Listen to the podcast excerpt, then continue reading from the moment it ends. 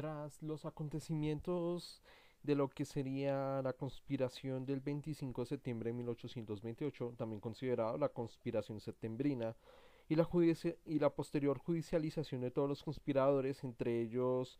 eh, a Francisco de Pablo Santander, pues eh, para la época fue, fue considerado el posible autor intelectual y el responsable indirecto de que los conspiradores intelectuales de la corriente santanderista planearan la conspiración y, e intento de asesinato contra el Libertador.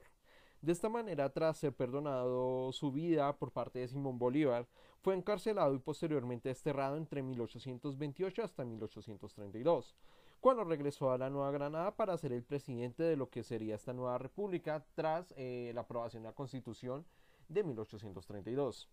A partir de ahí, en este podcast o en este capítulo de hoy, en los podcasts de Jeff, em, haremos la inauguración de lo que sería crónicas históricas o crónicas eh, extrañas y comunes de la historia, en la cual en este caso hablaremos de los viajes de Santander durante sus años de exilio, es decir, entre 1828 a 1832.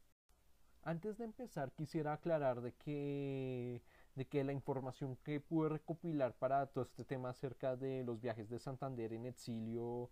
entre 1829 a 1832 o 1828 a 1832 eh, los, eh, los encontré a través de diversos repositorios principalmente de la Universidad Nacional de Colombia pero también de algunas ideas principales de la, de la obra de Pilar Moreno de Ángel que es el libro biográfico de Santander. Del resto creo que invitaría a ustedes a que por su propia cuenta aparte de estas dos eh, vayan a mirar un poco más allá y a leer eh, sobre este tema porque es un tema muy interesante y, y, aunque si bien voy a dejar muchas ideas principales o muchos hechos anecdóticos en el tintero, eh, lo que hice con este podcast es simplemente una pequeña introducción y suelo hacerlo en muchos podcasts, una introducción a un tema que puede ser del interés de muchos en realidad. Y ahora sí vamos de una vez con el podcast.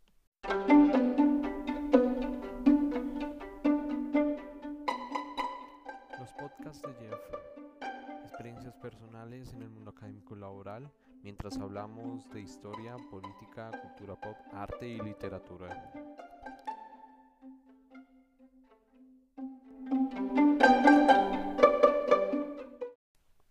Lo primero que habría que mencionar antes de empezar sería que si bien durante los últimos meses de 1828 hasta 1829 el hombre de las leyes estuvo encarcelado en lo que hoy en día conocemos como la, costa atlántica colombiana y la costa atlántica venezolana. No sería hasta el 15 de octubre de 1829 que empezaría su exilio en Europa, siendo Hamburgo, eh, hoy en día mm, territorio de parte del gobierno alemán o de parte de Alemania, su primer destino, que estuvo entre obviamente el 15 de octubre hasta el 14 de diciembre de 1829. De ahí lo que podemos destacar un poco acerca de, mm, de su estadía en Hamburgo sería que en cartas Francisco de Paula Santander buscó la ayuda del gobierno mexicano de la época pues para prestar no solamente sus servicios como como un líder militar experimentado pues para defender al país latinoamericano de los intentos de reconquista español que estaban ocurriendo en esta época. Eh, y que a través de eso, y que a través de eso pues también quiso como tratar de buscar por medio del gobierno mexicano una forma de que Simón Bolívar pues le perdonara por todo lo que ha pasado y bueno ya sabemos todo el resto de la historia que Santander trató de defenderse tratando de convencer al gobierno bolivariano de Bogotá que que Santander no tenía nada que ver con los acontecimientos de la conspiración, de la conspiración septembrina. De ahí es que también se menciona otras cosas como por ejemplo que mandó cartas a Francisco, bueno, que mandó cartas a Juan Manuel Arrubla, un amigo muy cercano de Santander en la cual pues quería preguntarle acerca de la situación o, o al menos el buen estado de sus bienes y todo, o sea, de sus bienes personales, tanto económicos como materiales eh, que estuvieran en buen estado, pues sus bienes fueron embargados en 1828 y bueno, posteriormente él dejó a Juan, Manuel Arrula como el dueño de esas propiedades mientras Santander arreglaba su situación respecto a su exilio y todo eso y si estas propiedades estaban en buen estado. También le mandó de alguna manera, y esto es algo que vamos a ver en todos los viajes de Santander por Europa y en parte por Estados Unidos, que él siempre va a hacer una descripción muy interesante acerca del estilo de vida, el contexto histórico, el contexto social, desde de las ciudades que él visitó durante su, su etapa de exilio entre 1829 hasta 1832. En el caso de Hamburgo, pues él mencionó el estilo de vida o describió el estilo de vida de la nobleza y la burguesía de Hamburgo y que de ahí hablaba sobre, sobre temas como costumbres, sus experiencias con el señor Merkel, el que lo invitó muchas veces a su, bueno, a su finca o a su palacio, bueno, a su, a su propiedad, en donde ahí hablaron sobre, sobre diversos temas y que también en Hamburgo se mencionó mucho, sobre todo en, los diarios de viaje Santander, sobre su fascinación por, obviamente por el, eh, la fascinación que tenía el señor Mer pues por el hombre de las leyes y obviamente pues los intereses personales de Santander, es decir, su amor por la literatura y por la ópera o sobre todo por la música de la época, la ópera. Así que mencionaré, ahí se mencionará mucho también su gusto por las óperas de Mozart, las óperas de Beethoven y por supuesto las óperas de Rossini. Posteriormente viajaría a Bruselas y a algunos territorios belgas, pues, eh, pues, para mencionar obviamente sus experiencias en esos lugares. Aparte de lo que ya hemos comentado, que va a mencionar obviamente los hechos históricos del contexto sociocultural y histórico de los territorios belgas durante pues obviamente lo que pasó después de la derrota de Napoleón en Waterloo y obviamente que fue la, de estos territorios belgas pues tras las guerras napoleónicas. De ahí se menciona obviamente pues sus primeros encuentros con el libertador de Argentina, o al menos que ahí conoció al libertador argentino eh, José de San Martín, y que luego en sus encuentros en París con el prócer argentino comentaría Santander en cartas y obviamente en su diario pues eh, eh, pues las, las diferencias entre las visiones políticas de, ambos próceres, es decir, y que muchas veces él comentó a, uno de sus amigos, supongo que el señor Arrubla, de que, de que pese a que, a que admiraba mucho a San Martín, pues siempre le generó ciertas dudas o ciertas discrepancias con el prócer argentino respecto a que ya para los que ya más o menos sabemos sobre José de San Martín, eh, sabrán de que José de San Martín siempre fue muy partidario de promover monarquías constitucionales en los territorios latinoamericanos. Entonces, es algo que chocaba mucho con las ideas un poco más republicanas y liberales que tenía el hombre de las leyes. Eh, también mencionó cómo durante su viaje en los territorios belgas, que hay que aclararlo, para la época de los acontecimientos, aún hacía parte de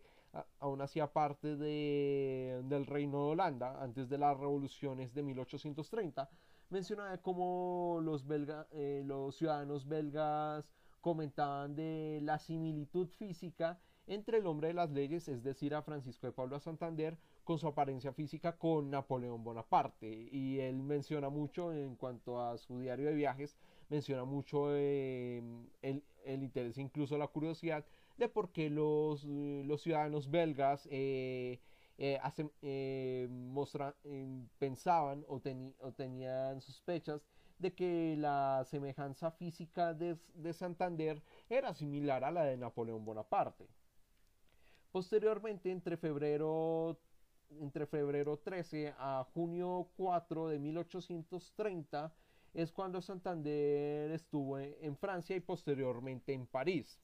De ahí se menciona que antes de llegar a París, Santander y su, el grupo que lo acompañaba, que lo acompañaba eh, fueron requisados eh, en Valenciennes y tratados como prófugos de la justicia porque el gobierno de la Gran Colombia, el gobierno bolivariano de Bogotá, emitió una orden de vigilancia al nombre de las leyes, mientras también se advertía desde los periódicos conservadores de Francia eh, la posible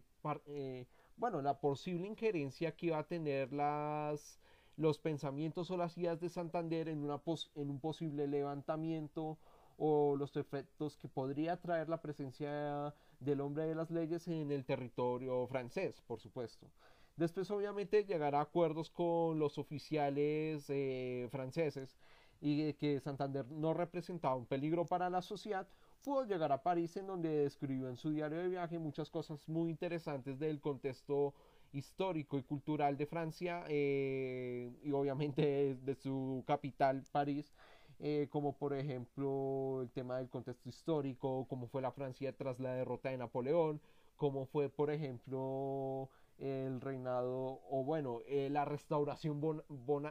monárquica o, la restauración borbona en, la Francia de esta época de algunas cosas muy interesantes eh, de la Francia previa a lo que sería la las revoluciones de 1830 y lo que sería posteriormente la monarquía de Julio. Eh, también mencionó su, su, fascinación obviamente por la literatura y la ópera, sobre todo por la ópera y las obras de Rossini, y en donde él conoció a una famosa cantante eh, eh Malibran, o sea, una famosa eh, cantante de ópera de origen español, que la apodaban Malibran. Y obviamente pues la obra de Hernani de Víctor Hugo, o sea, un, bueno, si de por sí ya Hugo empezaba a ser un, un, gran escritor francés y obviamente pues de la de lo que posteriormente sería la época del romanticismo, ya estaríamos en el romanticismo francés. De ahí se mencionaría hechos muy, aparte de esto también se hablaría de, que él entabló conversaciones con el Marqués de Lafayette, un personaje muy importante para la historia universal, pues fue, fue una persona muy determinante pues para lo que sería, eh, bueno, la victoria decisiva de los Estados Unidos frente a los ingleses en la batalla de Yorktown y por supuesto pues sería muy importante en que Estados Unidos lograría la independencia definitiva del Reino Unido. De ahí no solamente entabló una conversación con el marqués de Lafayette, sino que también mostraba, o al menos eso se muestra en su diario, Santander mostraba mucha admiración pues, por el marqués francés y, que ambos se conocieron durante el seperio de un funcionario diplomático colombiano, bueno, en ese, en ese entonces cuando estaba la Gran Colombia, que se llamaba José María Salazar. Eh, a partir de ahí es que no solamente entablarían una buena conversación, una mm, estrecha amistad, por así decirlo, sino que también el Marqués de Lafayette sería una, mm, serviría como una especie de mediador para tratar de reconciliar a Francisco de Pablo Santander con Simón Bolívar. De esta manera, pese a diversos, eh, diversos intentos, al final pues, tal reconciliación no se pudo dar. Eh, no solamente por los improperios de parte de simpatizantes tanto de Santander como de Bolívar, sino también en la forma como al final eh, hubo una carta que mandó el Marqués de Lafayette a la extinta Gran Colombia, pero que por desgracia llegó tardíamente. ¿Por qué tardíamente llegó? Porque aparte de que, de que estas conversaciones se fueron de mano debido a que Benjamin Constant, un político y un político liberal francés pues hacía diatribas en contra de Bolívar en, uno de sus periódicos. Eh, también la carta de Lafayette llegó tarde y de hecho llegó ya cuando Simón Bolívar había fallecido el 17 de, o sea, posteriormente a que Bolívar había fallecido el 17 de diciembre de 1830. De ahí también podríamos añadir de cómo durante su estancia en Francia el hombre de las leyes conoció a diversas personalidades de la vida política y social de Francia o francesa, como fue el banquero Jacob Rothschild, el vizconde de Chateaubriand, el conde de Tracy, Marco Antonio Julien, que sería muy importante para, posteriormente pues para bueno, para ciertas cosas, ya mencionaremos más adelante, Marco Antonio Julien, Francisco Guizot e incluso entabló una amistad con nada más y nada menos que con Pierre-Jean David Danja, un famoso artista, escultor y maestro de la Escuela de Bellas Artes de París, eh, que, bueno, que, que, como lo mencionaría en sus cartas, eh, que lo mencionaría en sus cartas incluso eh, em, a su hermana o a la familia de su hermana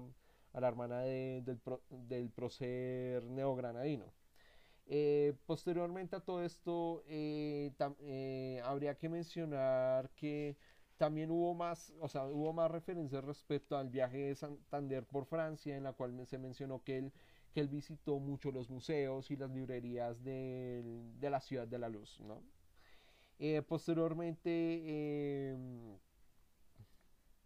Habría que, eh, posteriormente, eh, Francisco de Paula Santander viajaría a Inglaterra entre junio 8 a julio, eh, hasta julio de 1830, o julio 9 de 1830, ¿sí? De ahí Santander, pues, aparte de mencionar el contexto social e histórico del Reino Unido de principios del siglo XIX, es decir, mencionar cómo fue el reinado de Jorge IV y su apoyo a las artes y a la cultura,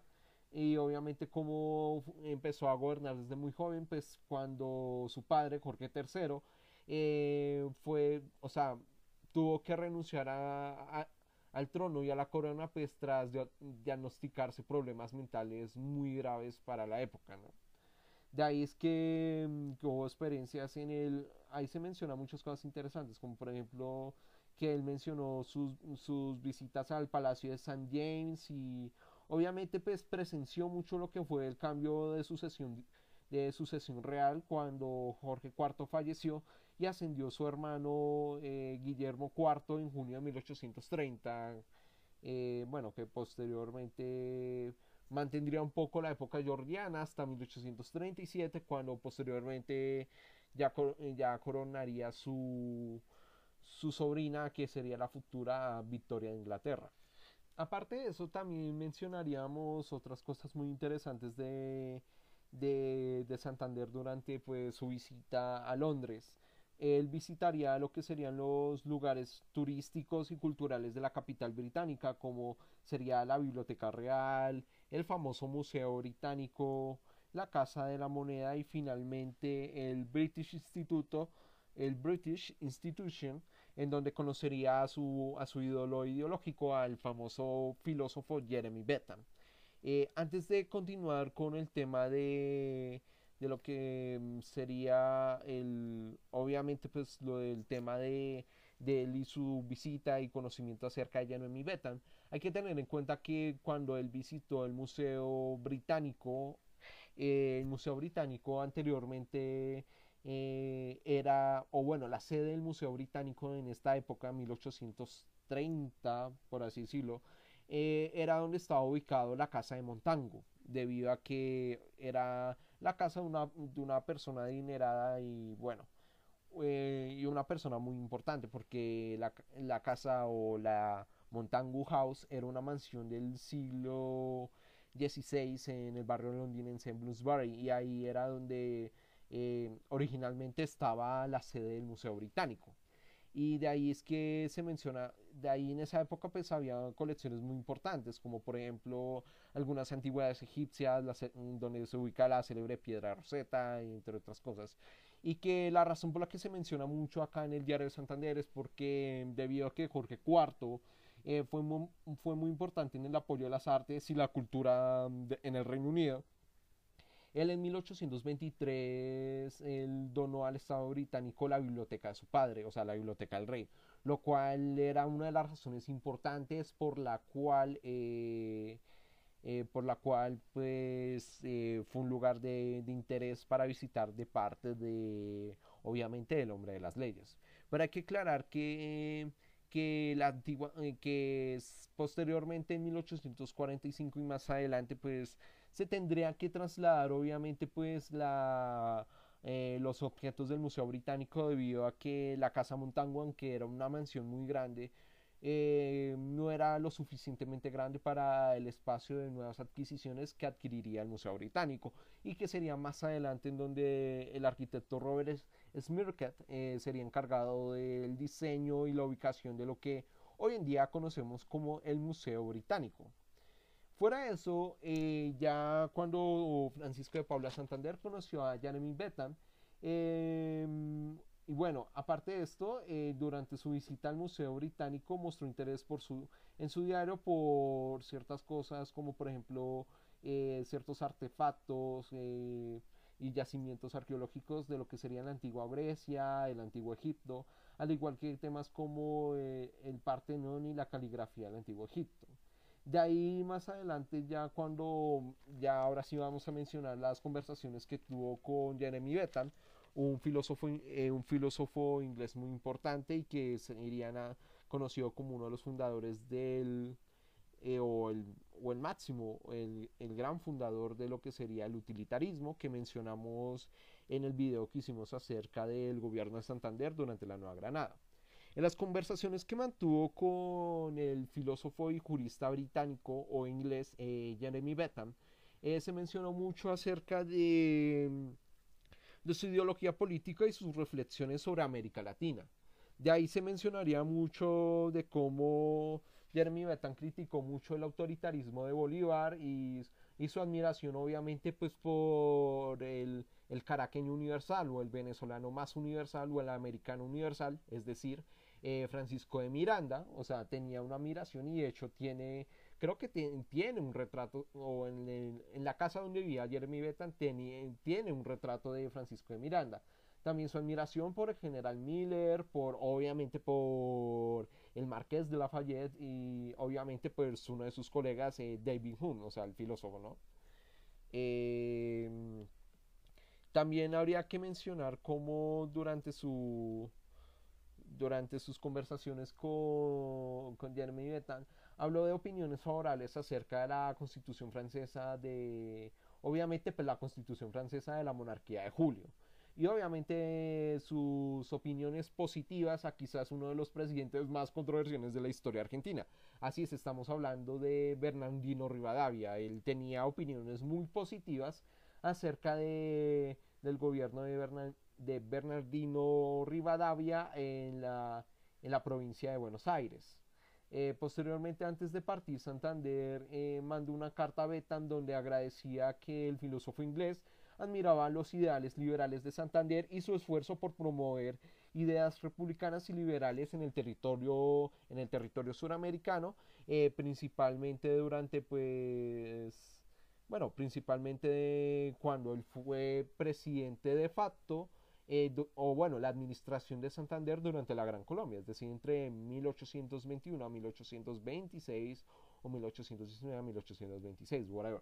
De ahí es que en adelante pues eh, vemos que mm, ya partiría lo que serían los territorios italianos y alemanes. Bueno, eh, entre el 10 de julio de entre el 10 de julio al 16 de agosto de 1800, bueno, 30, o sea, o bueno, antes de que Santander partiera hacia los territorios italianos y alemanes, entre el 10 de julio al 16 de agosto de 1830, pues, Santander eh, hace reflexiones muy interesantes acerca de, de los de los acontecimientos históricos de lo que fue la revolución de 1830 y su admiración pues por los holandeses de permitir la independencia de Bélgica y conformar lo que hoy en día conocemos como el bueno el estado belga. También el triunfo de los liberales y la conformación de lo que sería la monarquía de Julio en Francia. Eh, cuando partió a, o bueno cuando fue de camino a los territorios alemanes digo entre el 16 de agosto al septiembre de 1830, eh, Santander estuvo, bueno, entre ese periodo, entre el 16 de agosto a septiembre de 1830, que fue cuando Santander eh, partió hacia territorios alemanes, eh, fue cuando mencionó sus experiencias de, acerca de la cultura prusiana, o sea, de, de lo que en el futuro será la cultura alemana. De la cultura prusiana, especialmente con el Museo Real y sus colecciones de antigüedades, y, arte como de la música y la ópera compuesta por nada más y nada menos que por el,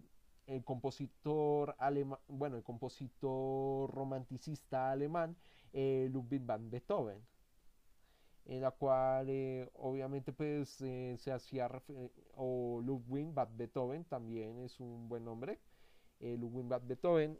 admiró mucho la música en donde hablaba de su admiración por la música de Beethoven también de una de sus visitas al Museo Real, donde conoció nada más y nada menos que al famoso geógrafo y naturalista eh,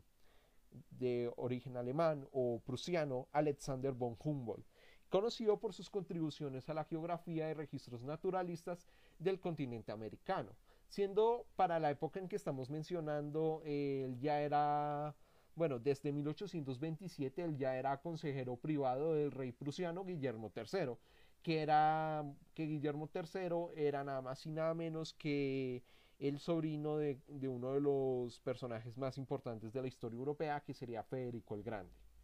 De ahí en conversaciones con Santander y eh, posteriormente a Joaquín Acosta, eh, consideró que sus opiniones hacia Bolívar, eh, o al menos las conversaciones, o al menos las opiniones que tenía Alexander von Humboldt acerca de Bolívar eran comentarios muy ácidos y muy críticos, sobre todo después de, la, de lo que ocurrió con el caso de la Constitución boliviana, en la cual consideró que era un obstáculo para las ideas republicanas y liberales de las, de las nacientes repúblicas hispanoamericanas. Y de hecho, si me atrevo a decir, Alexander eh, llegó a decirse en conversaciones con Santander que Alejandro Humboldt eh, comparaba a, Simón Bolívar con nada menos que con Napoleón Bonaparte, lo cual ustedes entenderán porque eh, en el futuro, incluso hoy en día, muchas personas muy críticas con Simón Bolívar siempre compararon a Simón Bolívar con Napoleón Bonaparte. O sea, es un dato interesante eh, de, explicar, por así decirlo, ¿no? Eh, de ahí, posteriormente, también Santander tuvo la oportunidad de conocer a, otro, a, otro intelectual alemán, en este caso sería el filósofo alemán Arthur Schopenhauer, quien, por cierto, aparte de su pasión por los aforismos que compartía con Santander, eh, le fascinó la personalidad del hombre de las leyes a tal punto que que plasmó una, una de sus frases eh, mientras en la página final de un libro que estaba leyendo, que era el oráculo manual de, de Gratian, o sí, eh, la cabecera del oráculo manual de Gratian, nadie se, nadie se escarmienta en cabeza ajena, una frase de Santander que lo plasmó eh, Schopenhauer en, una de, en, una bueno, en un libro que estaba leyendo. Finalmente eh, visitó la librería real donde miró y posiblemente leyó algunos de los volúmenes y manuscritos que se conservan en, en esa librería real desde la, bueno, desde inscripciones en bronce desde el reinado de Vespasiano, pasando por algunas obras escritas por Lutero, eh, terminando por algunos autores obviamente más contemporáneos, por así decirlo, eh, quizás de la época de autores de época, algunos de ellos relacionados con la ilustración, o sea, académicos franceses, y también eh, durante su eh, también pues eh, se, se, menciona unos que otros textos importantes. Posteriormente, durante su paso por Dresde, la capital del reino de Sajonia, menciona en su diario hechos históricos sobre el papel que, bueno, el papel que tuvo el reino de Sajonia durante las guerras napoleónicas, y al mismo tiempo mencionó la visita a museos, bibliotecas, eh, el Palacio japonés. También se mencionó, eh, también fue mencionado en cartas de personalidades históricas de Europa como, bueno, eh, o sea, de las visitas de Santander se mencionaron que durante sus visitas a estos lugares tuvo la oportunidad de conocer cartas de personalidades históricas de Europa como Martín Lutero, fragmentos de la Biblia de Munganza, que fue uno de los primeros en ser impresos, impresos por medio de la imprenta o el descubrimiento de la imprenta, eh, más o menos para la época de 1457, por así decirlo, entre otras cosas importantes. Eh, también eh, estuvo en el Reino de Baviera, en su capital Múnich, donde pasó por las universidades y las bibliotecas más importantes de Alemania y que también se, también se menciona que cuando pasó por los tiroles alemanes e italianos, entre septiembre a octubre de 1830, se menciona descripciones sobre cómo era la vida social de los pobladores, las costumbres, los edificios de los pueblos y entre otras cosas importantes. Posteriormente, cuando Santander llegó a territorio italiano o pasó por territorios italianos entre octubre de 1830 a marzo de 1831, él hace reflexiones personales de, acerca del contexto histórico de, qué pasó con los estados italianos tras las guerras napoleónicas y la derrota de Napoleón Bonaparte, en la cual pues, los estados eh, italianos siguieron siguieron eh, siendo gobernadas por estados absolutistas o monárquicos en, durante esta época. Y ahí, ahí menciona cómo esto eh, afectó muchísimo las ideas liberales y republicanas que, que, se, que se estaban promoviéndose en los territorios italianos.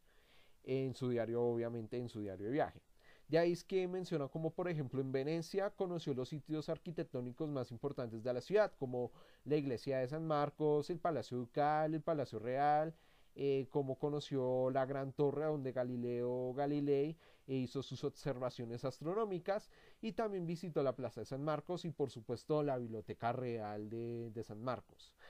Mientras que en Florencia el hombre de las leyes conoció al gran duque Leopoldo II, pues fue invitado por este, pues por este gran duque hacia un baile real, donde conversaron y, terminar, y terminaron entablando conversaciones amistosas. Y que este tema terminó siendo mencionado en un periódico francés, en el, el Journal du Commerce de París, donde le pareció curioso, donde los periodistas que investigaron sobre este tema les pareció curioso cómo el sobrino del conservador emperador de Austria invitó a nada más y nada menos que a uno de los hombres detrás de lo que fueron los acontecimientos del proceso de emancipación e independencia de los territorios eh, americanos eh,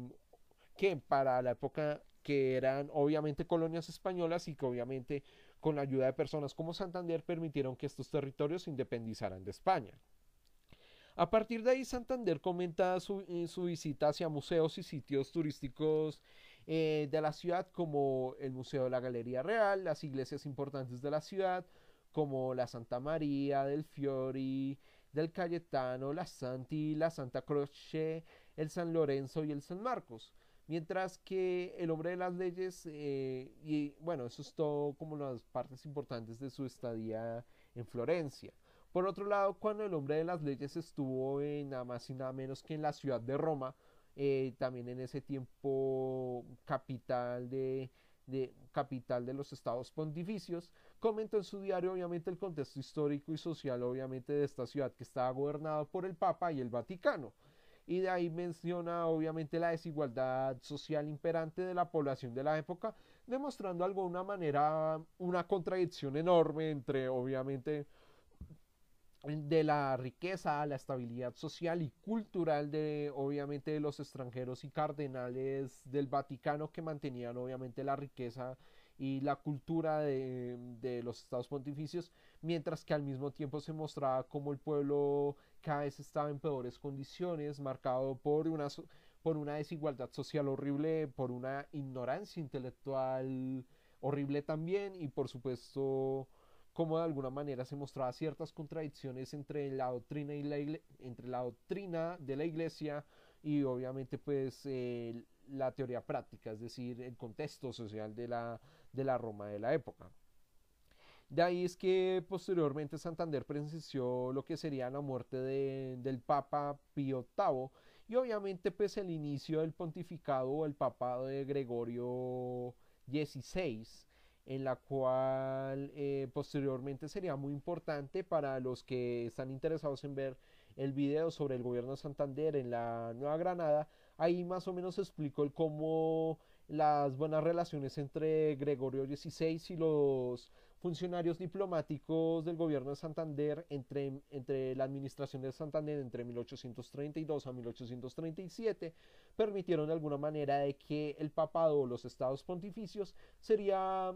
sería uno de los, o bueno, eh, como la Nueva Granada sería uno de los primeros territorios en, establecer relaciones exteriores con el Vaticano.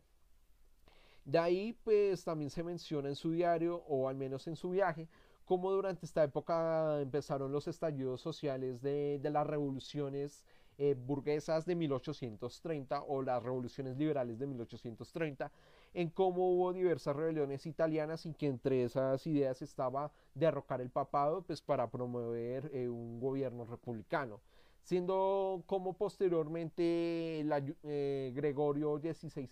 o Gregorio XVI pidió ayuda al imperio, al imperio austriaco para reprimir la población y mantener el orden, por así decirlo. Posteriormente Santander visitaría a los familiares de Napoleón Bonaparte, eh, visitaría la Biblioteca del Vaticano, la Capilla Sistina, los edificios y monumentos históricos de la Roma de ese entonces, como eh, las ruinas de, la antigua Roma, el Coliseo Romano y, y unas que otras cosas relacionadas con la antigüedad romana. Posteriormente regresaría a Florencia entre el 1 de marzo de 1831, donde eh, Santander se enteraría por medio, del periódico, por medio de un periódico, posiblemente el Journal du Commerce, de la muerte de Simón Bolívar el 17 de diciembre de 1830, generando diversos sentimientos en el hombre de las leyes, ya sea sentimientos de, tristeza, impacto, reflexión, eh, posible, posible impotencia, porque al fin y al cabo, a pesar de sus diferencias ideológicas, Santander y Bolívar al, fin y al cabo tuvieron una gran amistad. Y eso también se menciona mucho cuando entre las, entre las palabras de los últimos días de Bolívar hablaba mucho sobre esto, de que el hecho de que, de que se, Bolívar reflexionaba en sus últimos días de que el hecho de que, de que se había peleado con Santander había condenado, los había condenado todos. Es decir, al no haber resuelto sus problemas personales con Santander, condenó a la República de la, de la Gran Colombia. Pero fuera de esas reflexiones que ya habíamos mencionado en la, en la introducción de un video sobre el gobierno de Santander, también es necesario que, que Santander también en, esta época en donde se entera de la muerte de Bolívar, eh, se vuelve en una persona comprensiva respecto a la importancia que tuvo Bolívar sobre el tema de, de liberar las naciones americanas del yugo español, pero al mismo tiempo Santander reflexiona acerca de cómo sus últimos años de alguna manera no le gustó cómo Santander terminó volviéndose un poco más autoritario eh, afectando de alguna manera las ideas liberales y republicanas que tanto defendió. Pero fuera de esas reflexiones y el hecho de que Santander alguna vez le dijo a alguno de sus allegados de que, eh, o sea, que él criticó eh, que uno de sus allegados haya celebrado la muerte de Bolívar, porque, y él lo dijo en esa siguiente frase, que no hay, que no hay alguien más canalla en América que una persona que celebra la muerte de Bolívar. Pero fuera de esas, esas frases de reflexión sobre la amistad entre Santander y Bolívar, hay que mencionar una, parte muy importante y sería los últimos viajes que tuvo Santander entre abril de 1831 hasta el 17 de julio de 1832, cuando retornaría a la naciente República de la Nueva Granada en la ciudad de Santa Marta. De ahí hay que mencionar que visitó otros países y territorios europeos como, como fue los territorios que le quedan de la Gran Bretaña, es decir, Gales, Irlanda, Escocia, eh, también visitó algunos territorios franceses ah, y otros territorios europeos como Suiza, como Luxemburgo, como otros territorios europeos. Y fue en uno de estos territorios europeos donde recibió la famosa amnistía y el retorno de sus honores militares de parte de Domingo Caicedo y José María Obando en junio de 1831, es decir, la amnistía y el perdón que se le hicieron a Santander. Posteriormente, para noviembre de 1831 a marzo de 1832, em, el hombre de las leyes, Francisco de Pablo Santander, ya se encontraba en Nueva York, Estados Unidos, donde fue recibido con honores de parte de la población durante un homenaje que le hicieron al hombre de las leyes el 9 de febrero de 1832. Eh, cuyo discurso fue mencionado en una publicación que hicieron de la Gaceta de la Nueva Granada. De ahí se conoció y entabló amistad con nada más y nada menos que con el hermano de Napoleón Bonaparte, es decir, José Bonaparte, también conocido como Pepe Botellas. Es a partir de eso que entablaron una gran amistad y la seguirían entablando incluso posteriormente cuando Santander regresaría a la Nueva Granada. Y ahí mencionarían cosas interesantes como las experiencias que tuvieron ambos de alguna manera, sobre todo las experiencias que tuvo José Bonaparte pues, tras la derrota de su hermano en Waterloo. De ahí también se mencionaría que viajaría a Filadelfia tiempo después, donde conoció la Sociedad Filosófica Americana, fundada por nada más y nada menos que por Benjamin Franklin, y posteriormente conoció la capital de los Estados Unidos, en, Washington, D.C., donde conoció a algunos senadores bueno, senadores de la rama legislativa estadounidense, es decir, a Henry Clay, a Daniel Webster, entre otros, y también conoció a otras personalidades como por ejemplo a, lo que sería el vicepresidente de la época, John Calhoun, e incluso entabló una conversación con el presidente de la época, Andrew eh, Andrew Jackson, que fue presidente de los Estados Unidos entre 1829 a 1837 y por si les llama la atención, por simple curiosidad, de qué partido político era, era del Partido Demócrata, por si están interesados y que, y que ahí pues en conversaciones con Andrew Jackson, eh, Andrew Jackson le comentaría pues la, la, impotencia que sentía el hecho de que al final Santander y Bolívar se pelearan y que esta pelea fue lo que terminó pues generando la división y el fin de la Gran Colombia. Y entre otras conversaciones interesantes de Andrew Jackson respecto a sus opiniones acerca de la Gran Colombia y su, bueno, y su defensa sobre las libertades y derechos y, bueno, algunas ideas muy comunes de lo de estas ideas de libertad y, bueno, democracia al estilo estadounidense de la época. Eh, posteriormente, tras los acontecimientos de la Ley Fundamental de la Nueva Granada en noviembre de 1831 y la aprobación de la Constitución de 1832 en marzo, eh, se mandó una carta a Santander para juramentar su cargo como presidente de la República de la naciente Nueva Granada. Sin embargo, no sería hasta la ida de Joaquín Acosta a los Estados Unidos para casarse con Carolina Kembler y las condiciones óptimas de viaje y obviamente políticas que le permitieron que al final Francisco de Paula Santander embarcaría en el puerto de Nueva York el 23 de junio de 1832 para regresar a la Nueva Granada y regresaría el 17 de julio de 1832 en la ciudad de Santa Marta junto con obviamente pues la pareja eh, Acosta Kembler y por supuesto con el acompañamiento de otra personalidad que sería Lorenzo María Lleras.